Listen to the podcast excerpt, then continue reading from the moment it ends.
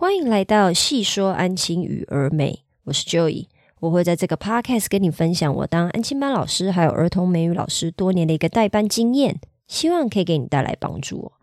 今天我想跟你分享的主题是有过动症的孩子影响到班级学习，主管呢又敷衍了事，我们这边应该要怎么做呢？然后我今天会给你三个步骤，吼，自救解决这个问题哦。如果你遇到有过动症的孩子或学生影响班级秩序，主管又敷衍了事，到底我们老师要怎么帮助我自己啊？依照我目前的代班经验呢，其实每个班最起码都会有一到两个疑似过动，或者是确定就是过动症的孩子。也因为这个现象真的太普遍了，要带到一个完全没有特殊状况孩子的班级，几乎是不可能的任务。我还记得前一阵子我跟我主管在聊这件事情的时候呢，他就默默的语重心长说出了一句话。就是有问题的孩子呢，只会越来越多，绝对不可能越来越少。那这边要注意的当然是所谓的有问题的孩子，绝对不是呃，可能一听到你心里面想象的那一种，呃，可能就是问题非常的夸张，可能比如说上课会攻击同学啊，甚至是呃可能会踹桌子啊、打老师的这种有问题哦，没有到这么严重，但是就是默默的，一定就是比如说像。有过动症啊，注意力不集中啊，或者是有情绪障碍啊，这些可大可小的情绪上面的问题哦。我对于这件事情呢，我自己也是算是有一点百思不得其解啦，因为我自己也算是在出社会以后呢，有一段时间了，实在是很不想透露我的年龄，但是就是会思考说，哎，奇怪，怎么以前我们小时候好像。这种事情比较少，然后现在越来越多孩子有情绪上面表达的问题，或者是很容易注意力不集中，甚至过动。这件事情我也是一直。无法理解了，就是我不晓得现在这个社会的变化是什么样子的状态，状态让孩子变成现在这个样子。那当然有很多人在讨论啊，可能是精致的食品啊、加工食品啊、整个环境啊，然后还有可能我们吃的东西里面有打了很多什么生长激素啊、荷尔蒙啊这些东西。那这个当然都不是我的专业，所以我不是很理解。只是说我有时候就会思考说，还是其实我们小时候也有很多这方面的问题，只是说。那个时候网络资讯还一点都不发达嘛，也就是说传播的力量没有那么的快，也比较少一点，所以我们不晓得说其实。当时的社会上也有很多这种育儿上面的问题，只是我们不知道而已。还是说，我们小时候真的过动儿或者是情绪障碍的小孩的这个部分的状况，真的有比较少呢？那不管怎么样，这一件事情都是我们安亲班老师一定会面临到的挑战哦。如果你今天都还没有遇到任何上述我提到的问题的孩子，你非常的幸运，因为我。就我从事这个行业，就是已经快要九年以来，前前后后加起来大概快要九年了。我大概每一个班都一定会遇到，要么他就是过动，要么他就是注意力不集中，要么就是情绪障碍，他有表达上的障碍，比如说他很容易哭，他很容易愤怒，他有时候会出现一些有一点疑似有点攻击性行为的孩子，我都每一个班我都陆续有碰到一两个，几乎没有那种没问题。像我现在这个班已经很对我来说已经是很好带、很优秀的一个班级了。班上还是有孩子，他是属于注意力不集中的，然后他的注意力不集中是需要吃药的。那这个注意力不集中呢，会影响到什么呢？其实就是影响到他自己的成绩，还有爸爸妈妈对安亲班的信任。可是这不是我今天要讨论的主题啦，我今天要讨论的主题是属于过动症这个部分嘛。那我这边必须要先给你打一个预防针哦，也就是说，我提到的这一些有特殊状况的孩子呢。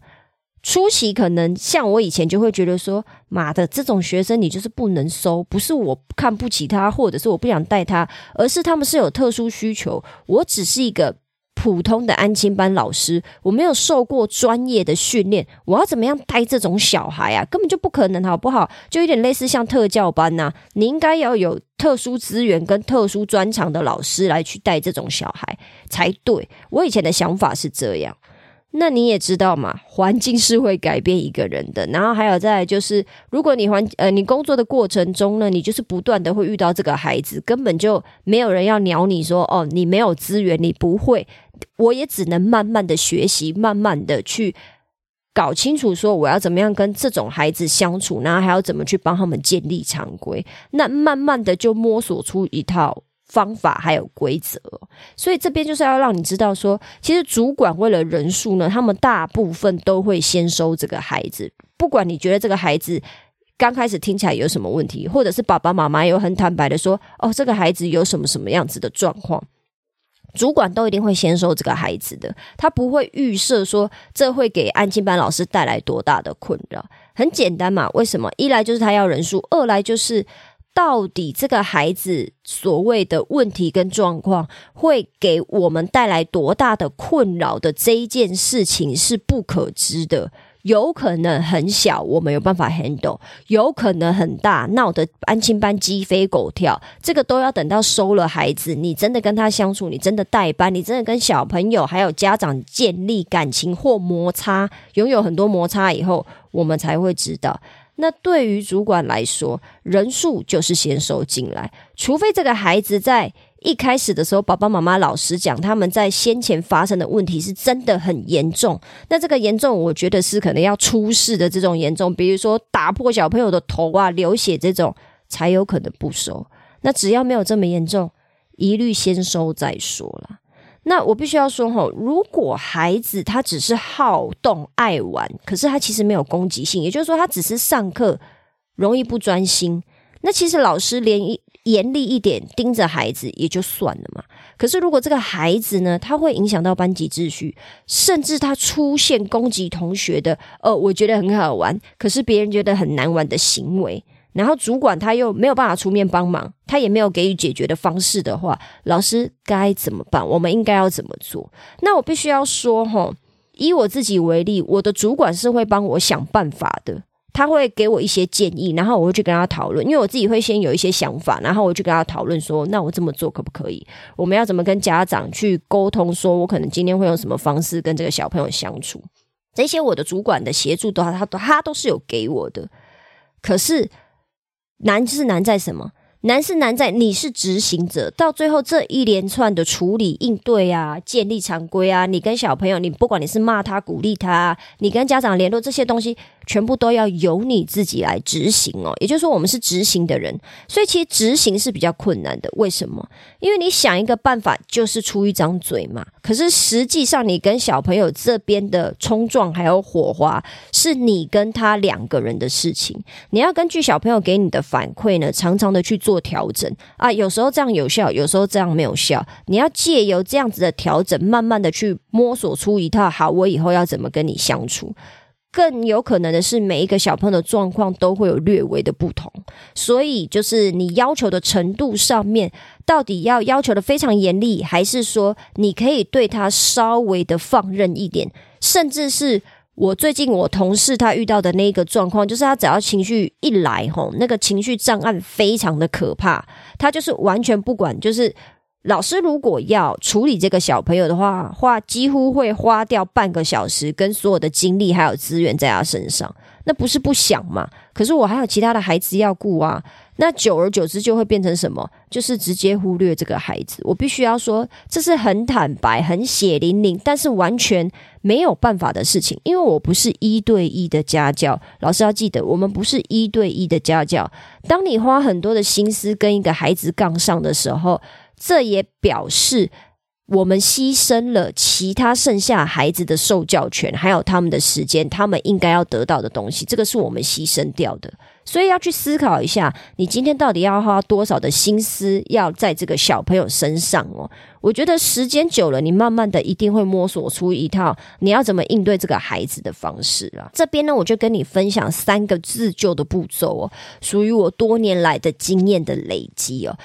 Hello，这个是我自己的广告。我现在呢开了一个线上工作坊，叫做安亲班新手老师代班训练营。这个训练营为期四周哦，每周训练的主题分别是：第一周如何建立规矩，第二周如何建立赏罚系统，第三周如何分配工作任务，跟最后一周与家长建立感情哦。目前呢，这个课程还在调整阶段，需要有兴趣的你来上课，并且告诉我你的想法还有反馈。我打算先协助十位新手老师建立代班规则等一系列的流程哦，让你可以准时下班、超前部署，甚至喜欢上与孩子相处哦。因为现在还在调整阶段，所以是不收取任何费用的。我唯一的要求是，请你要按时完成作业，还有交作业给我，并且给我你的想法还有回馈，让我可以调整我的课程内容，做出最有价值、最有帮助的课程。如果你有兴趣，欢迎在 Twitter、脸书或者是资讯栏的问卷调查中与我联络。目前我正在协助一位新手老师建立代班流程，欢迎加入我们的行列，我们一起讨论哦。第一个步骤呢，就是麻烦你要隔离过动症的孩子哦。隔离呢，指的是什么？是给这个孩子单人做哈，不要让他跟其他的孩子一起做。为什么？过动的孩子他也有受教权嘛，我们不可能剥夺他的学习的权利。可是因为他的过动行为会干扰同学啊，甚至他可能会造成伤害，就是说他可能会攻击同学，因为他觉得好玩，他可能真的不是。为了要攻击而攻击，他也不是为了伤害而出手。可是他的这些行为会造成其他同学、其他孩子的困扰的话，我们就只能让他坐在单人座，而且这个单人座还必须要在我的旁边哦，在我的座位的旁边，让我密切注意他。哦。这边呢，我就可以跟你分享，以前我就是有带过一个过动症的孩子，他呢，他的情绪呢。情绪平常都很冷静，可是他就是会做出一些很脱序的行为，因为他觉得很好玩。比如说，我只要离开教室，比如说我去厕所好了，他就会站起来走到讲台那边，然后在讲台那边跳舞，就是吸引大家的注意力啊。等到我回来的时候，他就会匆匆的回到座位。那这些事情都是我们班小朋友告状告诉我的。之前呢，还有发生一件事情，就是他在上课的时候呢，偷偷的跟隔壁的同学讲话，在人家的耳朵旁边，就是讲一些人家听不懂的话。然后隔壁的小朋友跟他讲说啊，就是叫他不要这样，他觉得这样很烦，他也不听，他就是一直一直在人家耳朵旁边讲话，然后甚至还会出手去，就是弄别人就对了。那针对这个孩子怎么办？我就是只能隔离他啊，因为已经有小朋友跟我反映了嘛，反映说被他骚扰，甚至我帮他换了很多次座位，也就是说让他跟不同的孩子坐，不管是男生还是女生，只要跟他坐的人呢，就是默默的私底下会来跟我告状，说他上课又做了什么行为，又干扰了他什么，他觉得很烦。久而久之，到最后我就只能让他坐单人座了。为什么？就没有人要跟你坐嘛？那爸爸妈妈还就是爸爸是还好比较冷静一点，是妈妈觉得他的小孩他好心疼哦，为什么要这样子对他？可是当我跟他讲说他做的这一系列的事情的时候，他也是哑口无言。就是他一方面很心疼，但一方面也觉得哦，我好心疼我的小 baby 哦。可是你的孩子就是没有办法融入群体生活，因为他完全不觉得自己的行为给人家造成困扰了嘛。如果我的出言相劝也没有办法改变他的行为，我只能用这种很被动、消极的方式来去规范他，不要影响到别人哦。因为你的学习状况我已经没有办法掌握了，我唯一可以掌握的就是你在安亲班的其他行为，不要影响到别人哦。这个是第一个步骤，麻烦我们要先隔离过动症的孩子。第二个步骤呢，是要麻烦你密切的跟家长沟通，讨论孩子学习的状况。这边呢，请你记得跟家长沟通的时候，切记避免只报忧不报喜哦。这个是我初期很容易犯的一个错误，因为我都会觉得说，嗯，没消息就是好消息啊，就是只要我今天没跟你没有跟你告状的话，就代表你孩子今天状况不错嘛。可是当然啦，久而久之，我就会知道说。跟家长的你知道聊天啊，或者是感情上的维系啊，久了我就会知道我这样子的行为其实是不对的。我不能每一次都只跟家长就是告状，这样久而久之，家长一看到我，他就会觉得说我孩子今天一定又犯错了。然后我给家长的反应也都是，我好像只会看到家长的错，呃，我好像只会看到小朋友的错误，我只会。盯着他们犯错的地方哦，好像给他们贴标签了。所以今天不管你是不是呃带过动的小朋友，或者是有情绪障碍的孩子，甚至是我们只是带一般的孩子，我们都一定要记得避免只报忧不报喜。我们一定要确实的告诉家长，孩子呢，他干扰上课秩序的行为，我们如实的描述给他。可是呢，我们不要加入过多个人的批评哦，或者是我的情绪哦。那比如说，我帮孩子换到单人座啊，如果孩子的专注力有进步的话，也麻烦一定要告诉家长，让家长体会到，诶，我真的是在帮孩子，我不是在处罚孩子。当然，我也会很。明白的告诉家长说，我今天会帮他换到单人座，可能也是因为我之前已经做出什么样子的调整了，可是都没有明显的改善，所以我只好你知道，有点类似呃，情非得已啦，就是出此下策把他换到单人座。可是呢，你一定要记得，就像我刚刚讲的嘛，过动症的孩子他也有受教权呐。那是不是他在呃接受教育的过程中，一定会有一些进步的地方？这些东西呢，我们也都要如实的记下来，告诉家长说，其实他还是有哪一些优点，他有哪一些他有在想要自己加油的地方哦。然后我们告诉家长，让家长知道说，他就是嗯有缺点有优点有进步的地方，但是一样还有很多需要加强的地方，让家长确实的知道说，我们这一系列我们到底做了哪一些动作，哪一些流程，我们有想办法在努力的帮助这个孩子。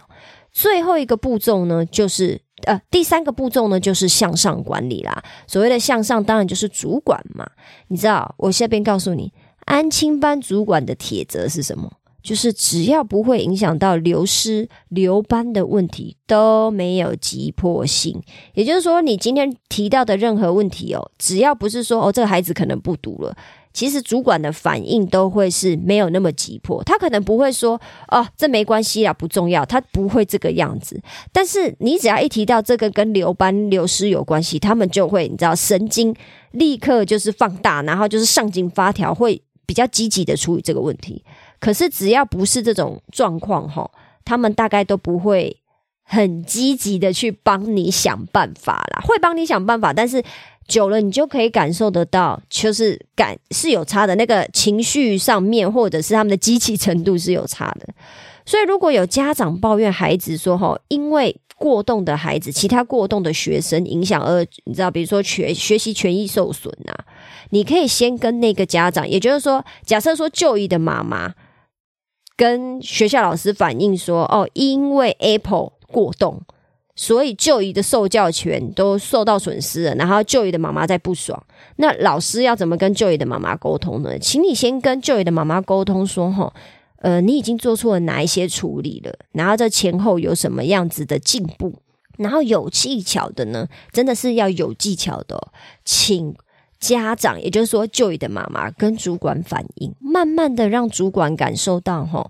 诶，有家长在反映了，有家长在不爽了。那如果再这个样子下去的话，很有可能就是这个家长会不会就因为自己的孩子被过动生。就是你知道做出的那些行为影响了上课嘛？那可能家长就不爽，就会不让他念了。你要让主管感受到，就是有这样子的可能的风险呢，主管就会比较积极的去帮你处理这个问题，他也比较有可能会出手相救哈，就是救你啦。然后他也会比较可能会出言相劝，劝那个过动生，还有劝那个家长，或者是甚至更积极的跟过动生。呃，就是跟过动小孩嘛，然后还有过动的家长，就是去讨论一些配套措施啊，也比较会积极的协助你说好，那之后遇到什么样的问题要怎么处理